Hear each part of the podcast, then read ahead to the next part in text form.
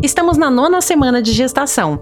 Os rins do bebê trabalham a todo vapor e a urina dele já começa a ser eliminada no líquido amniótico. Ele mede pouco mais de 2 centímetros, o tamanho médio de uma cereja, e se mexe muito, um verdadeiro balé dentro da mãe. Mas ainda é muito cedo para senti-lo.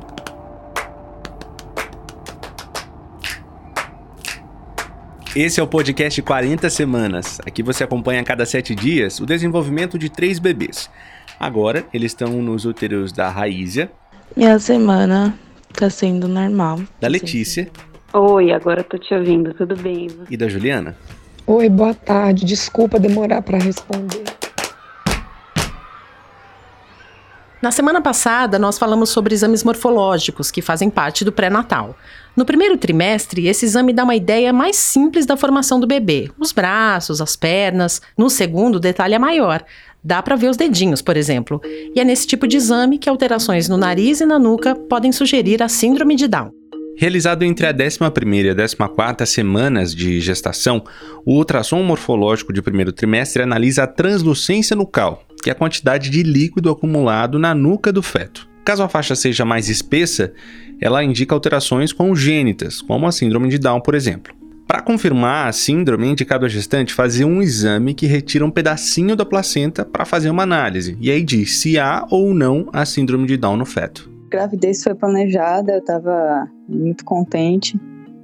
Eu tenho, essa era a minha segunda filha, e aí eu fiz a primeira ultrassom morfológica, que deu uma alteração na nuca, é a translucência nucal. Perto de 14 semanas, Valdirene descobriu que havia alteração no bebê que ela esperava. Ah, o sofrimento já começou ali mesmo na maca, foi mais de uma hora ela tentando se certificar se era aquilo mesmo.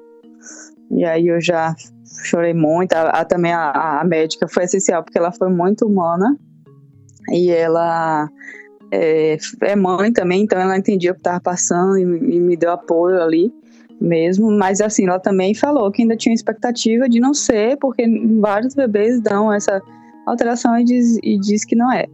E aí, e depois o O morfológico é um prognóstico. Outros exames precisam ser feitos para comprovar qualquer aparente alteração identificada no bebê dentro do útero. A médica me ligou e falou que o resultado tinha dado positivo. Eu gritava o tempo todo porque eu tinha certeza que não era. E, e aquela coisa, né? É uma dor muito grande. Tem psicólogos que falam que é uma dor de um luto mesmo, de perder um filho. Ainda tô vivendo essa, essa dor, mas assim, agora mais forte.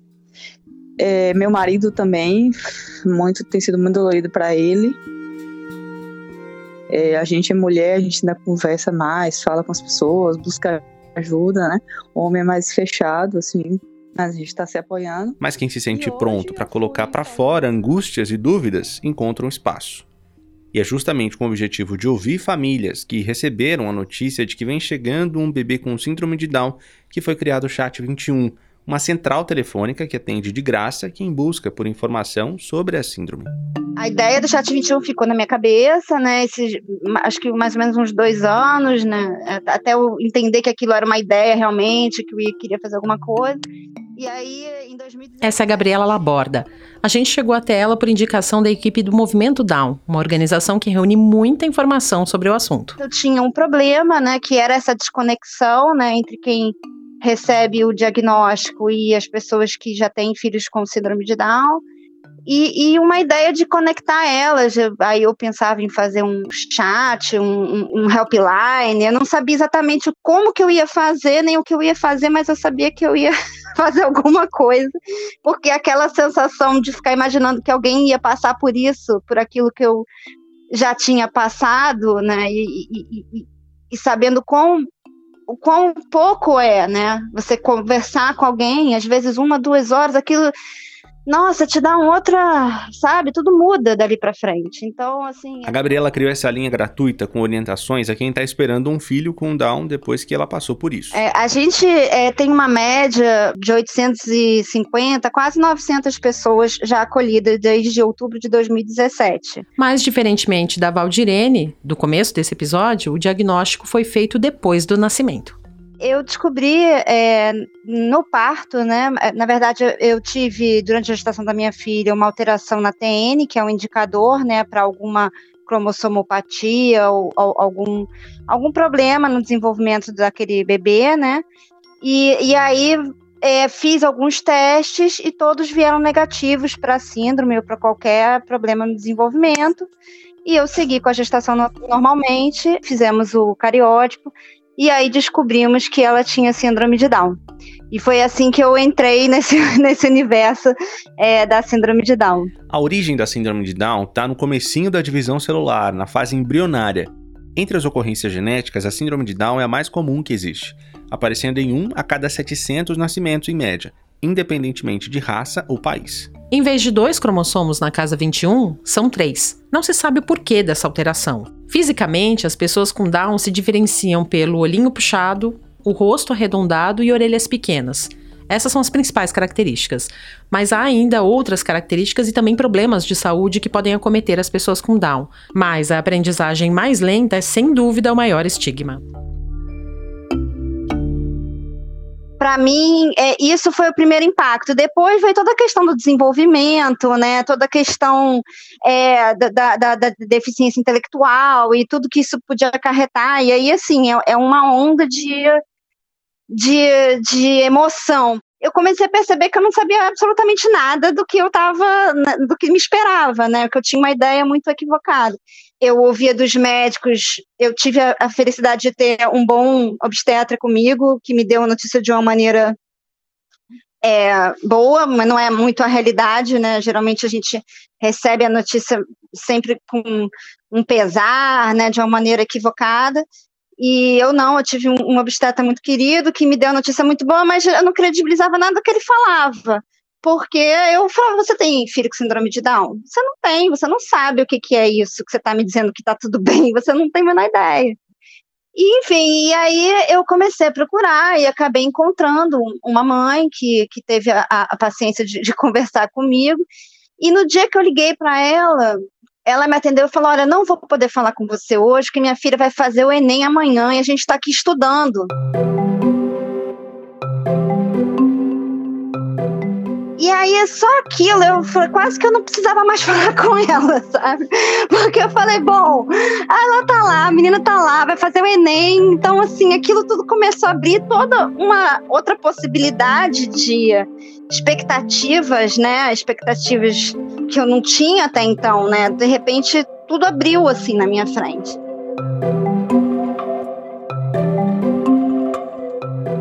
Aí eu comecei a perceber o quão importante esse contato com as pessoas que vivem essa realidade é, né? Porque quando você não entende qualquer coisa, seja síndrome de Down, seja autismo, seja é, qualquer coisa, né? Quando você não, não, não, não compreende aquilo, você cria uma imagem muito é um estereótipo, né, da, do, do, que é, não é a realidade. Então, então eu comecei a desenvolver, a pensar numa ideia de como que eu ia fazer para conectar essas pessoas, né? Quem recebia o diagnóstico e quem é, é, e quem já tinha passado por isso, né? Para as pessoas trocarem experiências e conversarem e, e começar a desconstruir o, o, esse preconceito meio que dentro das próprias famílias, né? Porque se a gente acredita nos nossos filhos, se a gente acredita que a gente vai dar conta, acho que muitos pais às vezes acham que que não vão dar conta, que não sabem o que é e por isso se sentem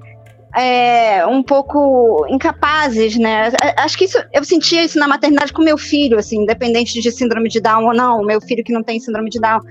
Você tem, sempre tem aquela coisa, meu Deus, será que eu vou saber ser mãe? Será que eu vou saber, né? E quando vem com a criança tem uma, uma condição associada, acho que isso é, é mais mais latente, né? Você fica com essa sensação maior. Então é, foi um pouco por aí. Eu, eu comecei a querer fazer, é, proporcionar essa conexão para outras pessoas.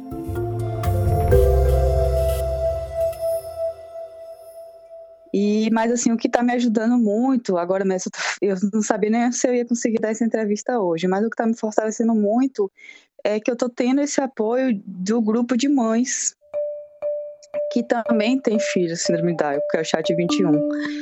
É, Essa é a Val outra vez, que tá grávida de 14 semanas e descobriu há poucos dias que a bebê dela tem Down. Porque uma coisa é você conversar com sua família, você conversar com todo mundo te, ali te, te dando apoio, mas a gente sabe que, que ninguém ali sabe o que você tá passando. Então você se sente sozinho, único e, e, e porque só você, né? E aí, quando você está num grupo de mães fortes que passaram por aquilo ali, que mostra leveza, que mostra que não é a pior coisa, que é, te dá apoio mesmo. Agora mesmo, eu acabei de conversar aqui com a mãe de, de, uma, de uma, menina linda que, que também a, a, filha foi cardiopata. Então, aquilo ali já me traz leveza, já me traz. É, vai dar certo sim. A gente tem mais recursos hoje em dia, a gente tem médicos especializados a gente, elas me mandam a imagem dos filhos dela. Tem uma, uma, até que me mandou falando comigo, com três anos de idade, me chamando, oi Val, e falando o nomezinho dela, a idade. Então, assim, você vê que hoje em dia tem estímulos, tem, tem tratamento que dá para o Dal ter uma, uma vida normal, né? É o que está me, me fortalecendo.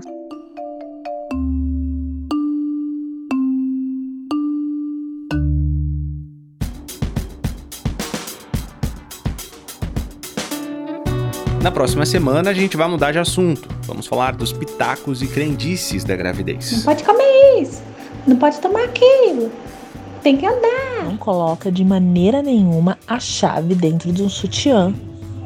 Porque se você colocar a chave dentro do sutiã, o seu, a, a Sara vai nascer com o lábio leporino. Que eu não poderia beber nada de canudinho porque senão, quando o neném nascesse, ele fosse mamar no peito, ele iria engasgar. Mas você faz assim, ó. Você pega uma mão papaya e aí você amassa uma mão, coloca mel, mistura com gergelim. Vixe, até lá a gente vai estar na décima semana de gestação. A gente espera você.